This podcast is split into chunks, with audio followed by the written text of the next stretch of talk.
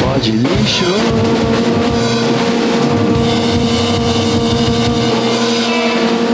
Fala, fã de música, beleza?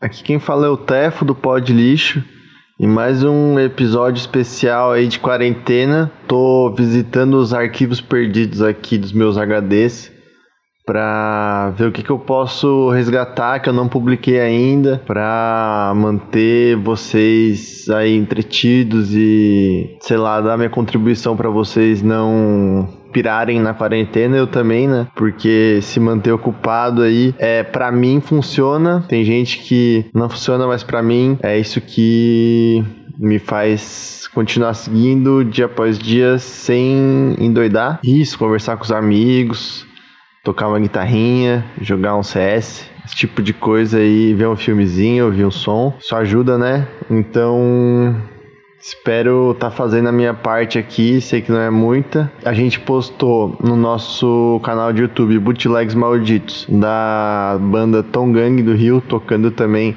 em fevereiro de 2019 aqui em São Paulo.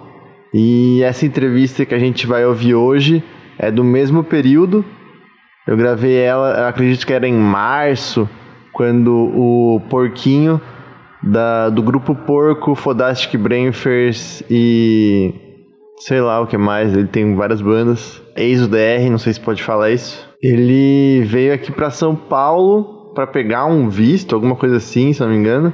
E a gente tinha duas horas para se encontrar em gravar entrevista. A gente nunca tinha se visto antes. O Felipe Soares que colocou a gente em contato.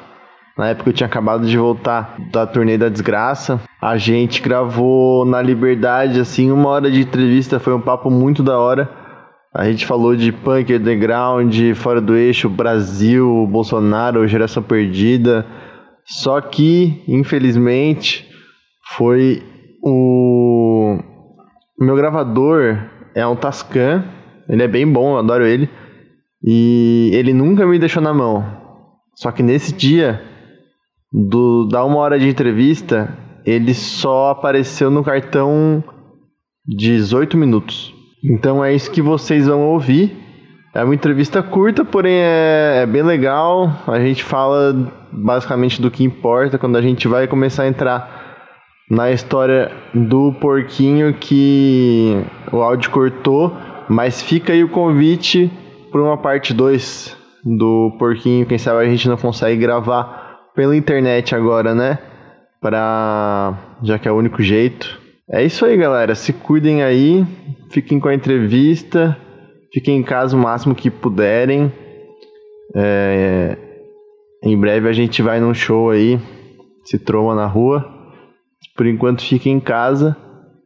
Sigam a gente no Twitter arroba podlixo, no Instagram, arroba podlixo. Agora estamos também no Spotify, só procurar Pod Lixo lá, não é difícil. E no YouTube, Bootlegs Malditos é o nome do canal. A gente ainda está publicando a nossa websérie Férias da Desgraça, que tem mais dois episódios para irem ao ar. E eu continuo buscando vídeos perdidos de bandas que eu tenho aqui no meu arquivo. Então, quem sabe mais coisa acaba aparecendo por lá. É isso aí, espero que gostem. Abraço. Pode lixo.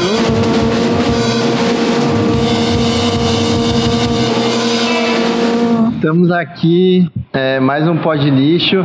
Dessa vez não na estrada, estamos aqui em São Paulo, no bairro da Liberdade. Estou é, aqui com ele, interneteiro profissional, músico também, é, toca nas bandas da internet aí desde que a internet era de madeira, segundo o próprio, é, tocou na UDR, na, no Grupo Porco, ele, Porquinho. E Fodastic Brainfers. Fodastic Brainfers também, esqueci. Mas se apresenta aí pro fã de música.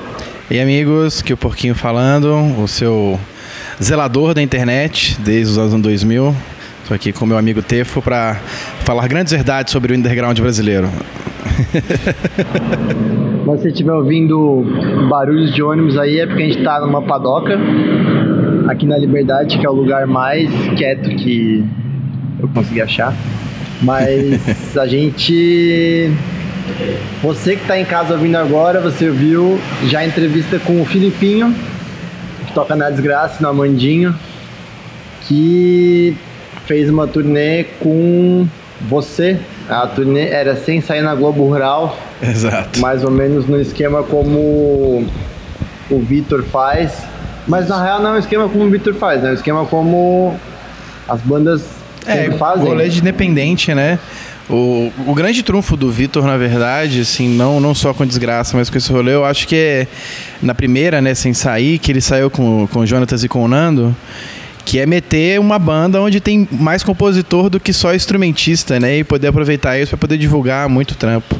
E a gente, assim, eu, né, em- embarquei nesse formato depois que a geração perdida né, que é essa ideia encabeçada pelo Vitor, começou a fazer esse esquema. Aí quando a gente entrou no, na geração, eu conheci o Felipe e surgiu essa ideia, aí eu mandei ver com ele ano passado e saiu no formato menor né, do que, que ele faz, que normalmente é, o Sem Sair da, na, na Rolling Stone era, eram três ou quatro, foi só eu e Felipe fazendo o Nordeste, assim, foi, foi, foi bem do caralho. Mas já que a gente tá nessa. Você falou da geração perdida, você não é tipo da formação original, né? Da geração perdida? Não, não. O Grupo Porco entrou, acho que a gente foi o penúltimo a entrar. O último a entrar, se não me engano, foi o Não Não Eu. Mas até então a gente, a gente entrou logo no início do, do, do projeto do Desgraça, né? Então, eu acho que em, questão de sonoridade, assim, o Grupo Porco se aproxima mais do Desgraça dentro das bandas da geração, que a galera tá em, tem outra pegada, né? O rock triste, né? O rock triste, que os millennials chamam esse tipo de som. O tradicional rock triste mineiro, né? Tem, inclusive, o, o Flores, né? Que toca o rock triste com viola caipira. Que é incrível. Um beijo, Pedro Flores. Mas aí você. Vocês já tocavam antes e tava rolando esse movimento em BH do rock triste e tu sempre foi o cara, assim, pra quem acompanha teu trabalho, mais o deboche. Como é que, como é que tu acompanhou e como é que surgiu esse convite assim pra um som tão diferente pra ficar mais próximo? Cara, até um, um, um questão maior, assim, a gente tá na geração perdida agora, mas a gente teve no outro rock, teve na Não Onda, teve o Azucrina, a gente passou por vários coletivos, né? O Grupo Porco tem, fez 10 anos ano passado. Então, a gente passou por várias fases, passou aquele momento fora do eixo da cena toda. Saímos ilesos, sem ser cooptados, né, por ninguém, sem fazer nada. O batera do Grupo Porco, por exemplo, ele fazia parte do núcleo fora do eixo de Belo Horizonte. Alguém chegou a morar na casa? Hum, eu acho que ele já chegou a morar em casa. Eu não tenho certeza se o Lucas fez isso, mas é, foi um rolê muito intenso pra ele. Um momento muito intenso pra ele, inclusive descoberta como músico, mas eu sempre estive mais. Eu nunca tive tão dentro da, da panela do, do- desse underground, underground de Tilelê, né? Que é a, a linha de frente desses outros coletivos. Assim, na geração, a afinidade foi pelo experimentalismo mesmo, assim. Mesmo a gente sendo mais extremo, sendo mais debochado, existe esse lance, assim dentro da geração, tanto que tem a Paola, tem os projetos do Vitor, tem o Sentidor, tem outras coisas que eles saem de- desse eixo assim mais melódico, mais jovem, que é onde está indo, mas o, o- o grande lance também é, é não, não achar que é todo mundo tem o mesmo som, o som da galera é muito diferente do outro. Cada, cada artista ali é, é um mundo, assim, é um universo. A cabeça da galera é muito louca. E é engraçado, né, como a gente, metaleiro, entre aspas, se encaixa nisso, assim, no show mesmo de domingo agora, com a desgraça. A reação da galera, assim, com o blast beat de computador comendo solto lá, 200 bits BPM, é interessante. Parecia que eu tava fazendo a vernissagem. A galera assim, uau. Eles ficam meio sem reação, é. Eu acho do caralho, eu acho uma reação boa. Melhor do que a reação de levantar e ir embora. Que já rolaram várias vezes também. tá há muito tempo nesse rolê, né? Mas Mas como é que foi? Porque você geralmente o grupo Porco toca com o Lucas na bateria, é isso? Isso. E aí vocês fizeram um show com a desgraça que tu soltava os beats no computador.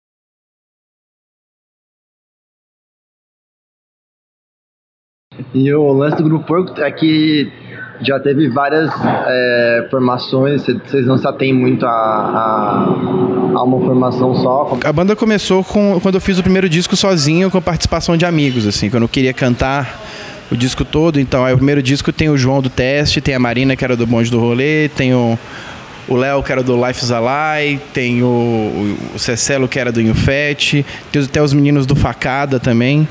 Aí, como eu não tinha banda, eu precisava de alguém para tocar comigo, que eu não conseguia tocar e cantar na época. Eu formei um, uma banda, que era com o Léo Pirata nos vocais e o Batista no baixo.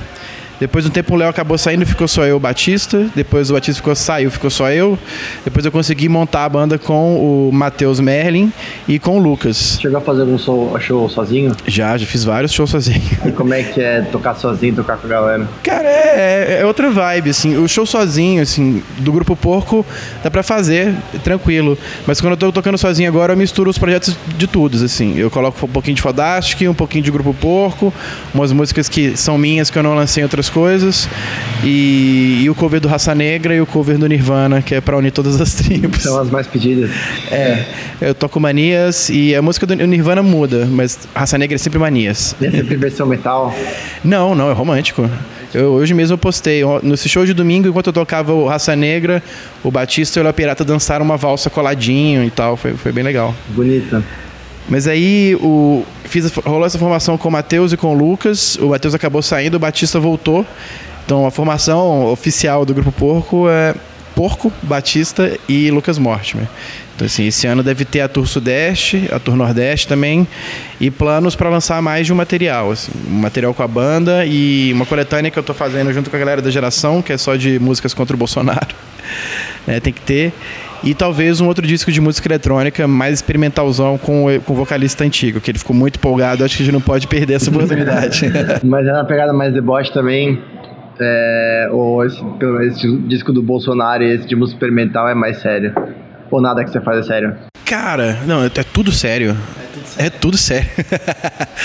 Na real, assim, disco do Grupo Porco com os meninos já tem até uma música lançada que a gente vai fazer ela melhor, que chama Bêbada Que Eu Amava, que tá no, no, EPzinho de duas músicas que a gente soltou antes da tour do Sudeste.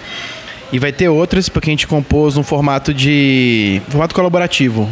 A gente tem um estúdio nosso de ensaiar, então a gente convidou amigos e era tipo assim, jogando o nosso processo de composição para outras pessoas participarem, fazendo esse brainstorm e juntou um tanto de nome de música e vamos agora compor as músicas a partir dos nomes idiotas que a gente conseguiu listar tudo. Convidamos amigos, essas coisas, outros músicos, pessoas que não tem muito a ver. Cara, circulou umas 6, 7 pessoas, assim. De uma vez, assim? Não, não, em várias sessões. A gente fez umas 3, 4 sessões. Como a festa não tinha um nome certo, a gente chamava de Sessões Robson. porque a gente roubava o som das pessoas e transformava ele em nosso. Mas vai ter esse disco com essas coisas e vai ter um. Ter esse lance da, contra o Bolsonaro que até então tem uma música chamando Vai Nos Calar. Eu tô trabalhando na segunda, que é uma música por mês até o final do ano. Mas eu, eu não sei se vai ter alguma coisa irônica, assim. Pode ser que tenha, fazer piada com a família Bolsonaro é muito fácil. Então por isso eu tô tentando fazer um desafio, né? Só lembrar que eles são uma coisa triste, eles não são só engraçados, é uma coisa horrível, né? E, bom, falando de, de Bolsonaro, você falou, tipo, fora do eixo, assim, é, é, e fora do eixo foi uma coisa bem, tipo, parece que foi muito dramática para muita gente que tá nesse lance do underground há mais tempo, assim, né? Ao mesmo tempo era uma época que a gente achava que tudo ia dar certo, a vida era, sei lá, eram, eram tudo flores, assim. E queria saber da tua opinião, assim, se daquilo lá que rolou, sei lá, até 2012, 2013, talvez, tipo, depois foi, como é que foi terra arrasada, hoje como é que você vê as pessoas depois desse desse trauma assim as bandas acha que elas mais fortes se vê elas mais prontas para sei lá lidar com a crítica. Cara eu acho que no fim das contas o fora do eixo foi só mais uma mas só mais uma promessa falsa assim né? Igual a galera começa acha que vai ficar famoso tocando essas coisas. Isso aí é igual tirar na loteria né o trampo, o trampo do músico, o trampo de artista no Brasil hoje é, é muito igual pedreiro, igual Quem falou isso foi Macaco Bong. Exatamente, que é que foi uma das primeiras galeras que, que sofreu, né, com a questão do fora do eixo, né? Acho que é o Caiapi, né, que, que o diga. Eu encontro com com o Bruno, que é o Batera, né? Que é o Batera agora do Bugarins. Ele tem um lance super. É, e desculpa isso. Ele tem um maior rolê próximo, ele acha do caralho até hoje. Acho que foi um rolê. É, mas ao mesmo tempo o brother que tocava com ele se sentiu super lesado. Eu, eu nunca, eu nunca comprei muito rolê porque eles nunca compraram o meu rolê também. E teve todo um histórico de quando teve uns momentos de fora do eixo, furando o olho da galera de BH, né? Teve um momento aqui que eles Sabendo... foram muito babacos com o povo do Elma, que é do Bernardo, né? Que, era muito amigo, que é muito amigo nosso. E com a galera do Fuzile uma vez, e acho que, se não me engano, as duas vezes, pra, uma, uma vez para colocar o Mombojó, outra vez para colocar a banda mais bonita da cidade no lugar deles, que era a coisa menos underground possível, né? No fim das contas, eles eram só uma promessa, uma ideia para poder extorquir as horas da galera, né? E poucas pessoas serem realmente beneficiadas por isso. Nada novo, nada novo. As gravadoras fazem isso, pelo menos eles fazem sem mentir, né? e eu acho que a, queda foi maior, assim, o baque foi maior para quem estava realmente envolvido. Eu já estava no meu terceiro coletivo, quando fora do eixo estava fazendo essas coisas, eu já não estava comprando, assim.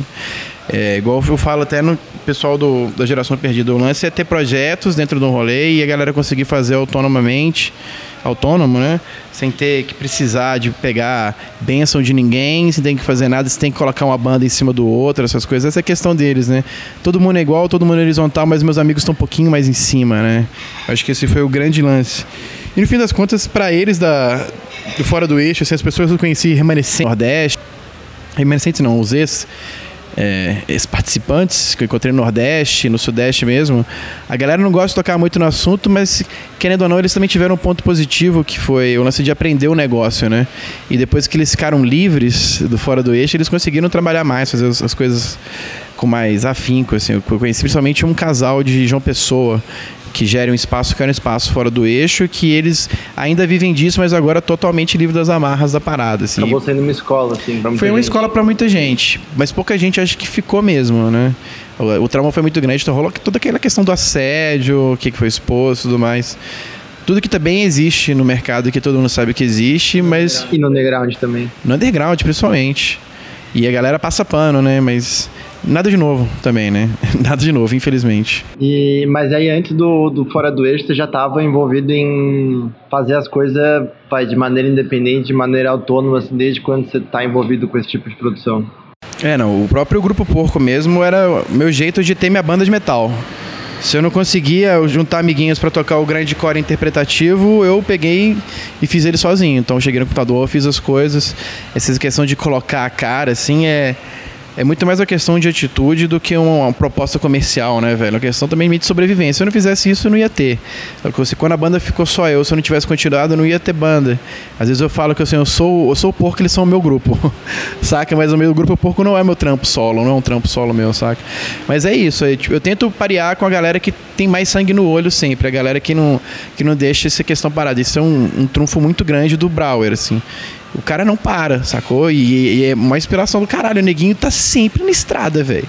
Metendo, comendo, metendo a faca na boca, colando nas estradas mais cabulosas, virando noite.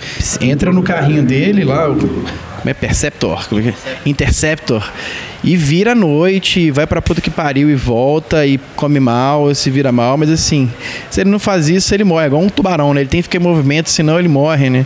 E eu, eu me identifico muito com isso também. Eu tenho que lançar um disco por ano, eu tenho que fazer duas tours por ano, eu tenho que estar tá experimentando o nível de dificuldade da parada para poder continuar vivo nesse esquema também. Eu acho. Vivo que você diz é, é tipo produzindo, não, né, produzindo. cara? Produzindo. O Victor ele tem um lance que ele realmente bota a comida na mesa ficando quatro meses na estrada por ano, assim, como é uhum. que é isso pra ti?